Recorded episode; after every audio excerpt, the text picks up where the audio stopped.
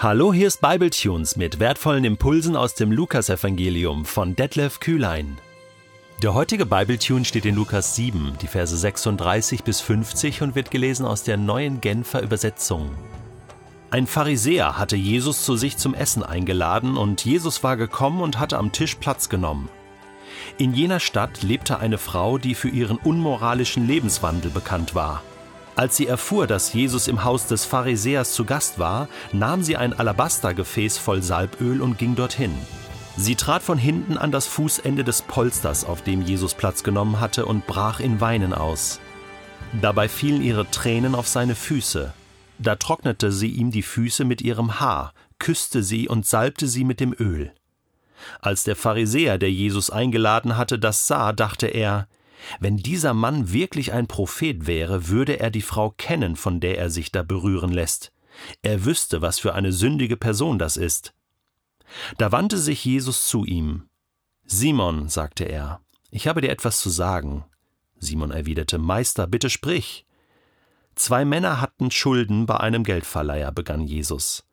Der eine schuldete ihm 500 Denare, der andere 50. Keiner der beiden konnte seine Schulden zurückzahlen. Da erließ er sie ihnen. Was meinst du? Welcher von den beiden wird ihm gegenüber wohl größere Dankbarkeit empfinden? Simon antwortete, Ich nehme an, der, dem er die größere Schuld erlassen hat. Richtig, erwiderte Jesus. Dann wies er auf die Frau und sagte zu Simon, Siehst du diese Frau? Ich bin in dein Haus gekommen, und du hast mir kein Wasser für meine Füße gereicht, Sie aber hat meine Füße mit ihren Tränen benetzt und mit ihrem Haar getrocknet. Du hast mir keinen Kuss zur Begrüßung gegeben. Sie aber hat, seit ich hier bin, nicht aufgehört, meine Füße zu küssen. Du hast meinen Kopf nicht einmal mit gewöhnlichem Öl gesalbt. Sie aber hat meine Füße mit kostbarem Salböl gesalbt. Ich kann dir sagen, woher das kommt. Ihre vielen Sünden sind ihr vergeben worden. Darum hat sie mir viel Liebe erwiesen.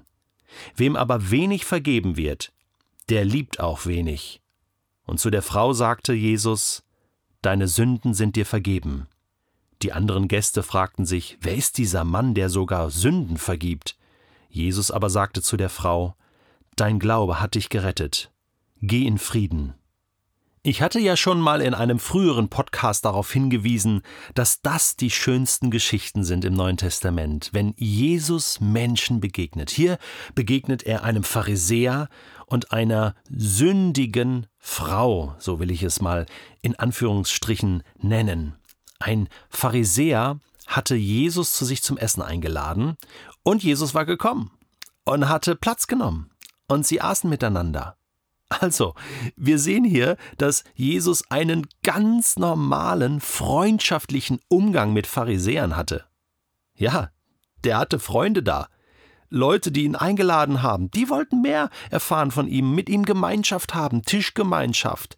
Und ich glaube, dass das kein Einzelfall war. Äh, wir, wir haben da manchmal so ein künstliches Feindbild aufgebaut, weil die Pharisäer äh, Jesus auch mal in Frage gestellt haben, natürlich hart mit ihm diskutiert haben.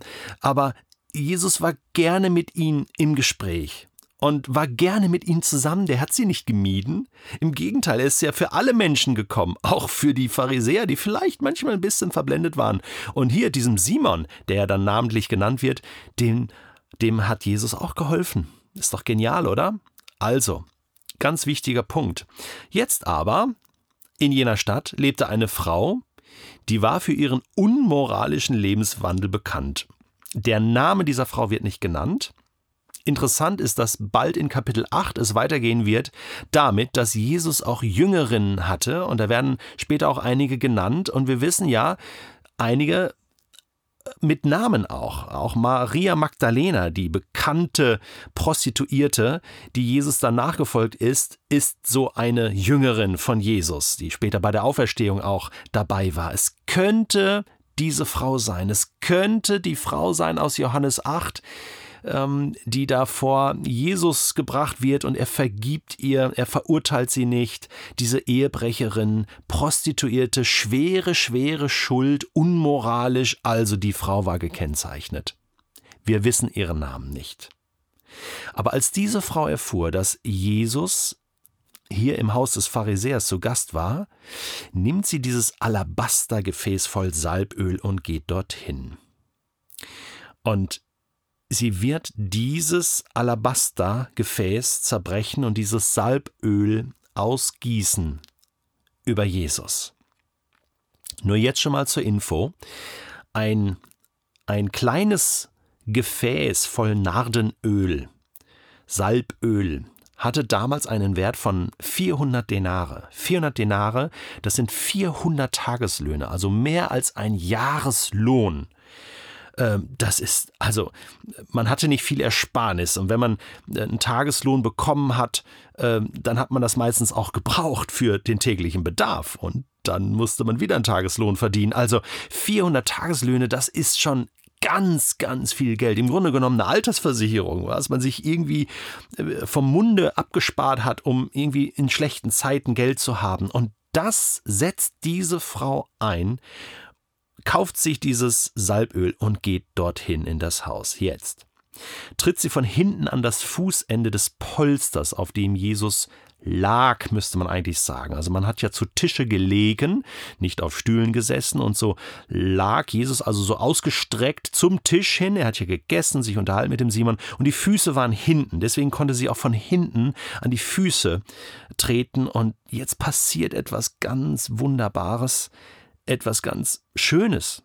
Sie bricht den Wein aus, denn anscheinend hatte es hier schon Begegnung gegeben zwischen Jesus und ihr und, und Ihr ist ihre Schuld bewusst und es zieht sie so hin zu Jesus. Sie will sich bedanken für Vergebung, bedanken für äh, seine Rettung, bedanken einfach für das, was er ist. Und dann weint sie. Und sie weint und die Tränen fallen auf die Füße. Und Jesus merkt das, sagt nichts, lässt das einfach so zu. Sie trocknet ihm die Füße mit ihrem offenen Haar, was eigentlich auch nicht koscher war, und küsst die Füße und salbt sie mit dem Öl salbt sie mit dem Öl. Als der Pharisäer, der Jesus eingeladen hatte, das sah, und jetzt schwenkt die Kamera sozusagen weg von der Frau hin zum Pharisäer, dachte der sich, also, wenn der ein Prophet wäre, also, der würde doch diese Frau kennen und, und der würde doch wissen, dass das so eine sündige Person ist. Wieso lässt er das mit sich machen? Ganz ehrlich, ich äh, merke an dieser Stelle, es ist, glaube ich, ein Riesenunterschied, wenn man diesen Bibeltext als Frau liest oder als Mann liest. So als Mann, da bin ich ganz ehrlich, menschlich, äh, denke ich auch, oh, krass, was, hätte das mit mir gemacht, wenn da so eine, eine Prostituierte äh, sich da so um mich kü kümmert, auch körperlich. Ja, verstehst du? Also dieses äh, Tränen und, und Streicheln und mit dem Salböl und, wow, es gibt sogar Ausleger, die versuchen da irgendwas Sexuelles auch rein zu interpretieren und ich sage, das ist komplett falsch. Das sind natürlich erste menschliche Gedanken, aber die Art und Weise, wie Jesus hier äh, so integer damit umgeht, äh, spricht eine deutliche Sprache. Das hat nichts mit Sexualität zu tun an dieser Stelle und deswegen müssen wir diese Gedanken auch völlig aus diesem Kontext verbannen. Der Pharisäer, der denkt sich natürlich so ein bisschen mehr da rein und anscheinend ist der auch ziemlich ziemlich pikiert, ja, ähm, sagt aber nichts. Er, er, merkt, irgendwas passiert hier, irgendetwas, ähm, irgendetwas Geistliches, Wichtiges passiert hier, aber sagt nichts. Aber Jesus erkennt seine Gedanken und dann spricht er ihn an.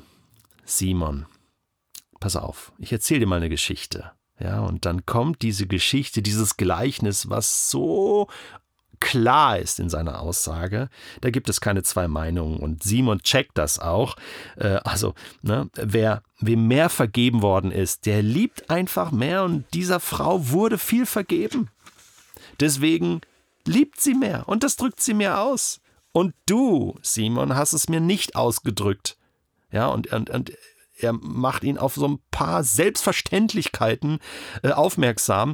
So, äh, du hast mir meine Füße nicht gewaschen und nicht, dass du das hättest tun müssen, aber schau, mh, für einen guten Gastgeber gehört sich das eigentlich. Und diese Frau, die gar nicht meine Gastgeberin ist, die macht das. Also, Hey, worüber regst du dich so auf, dass Menschen ihre Dankbarkeit und Liebe zurückgeben, wenn ihnen viel vergeben worden ist? Regst du dich darüber auf, Simon? Kann das sein?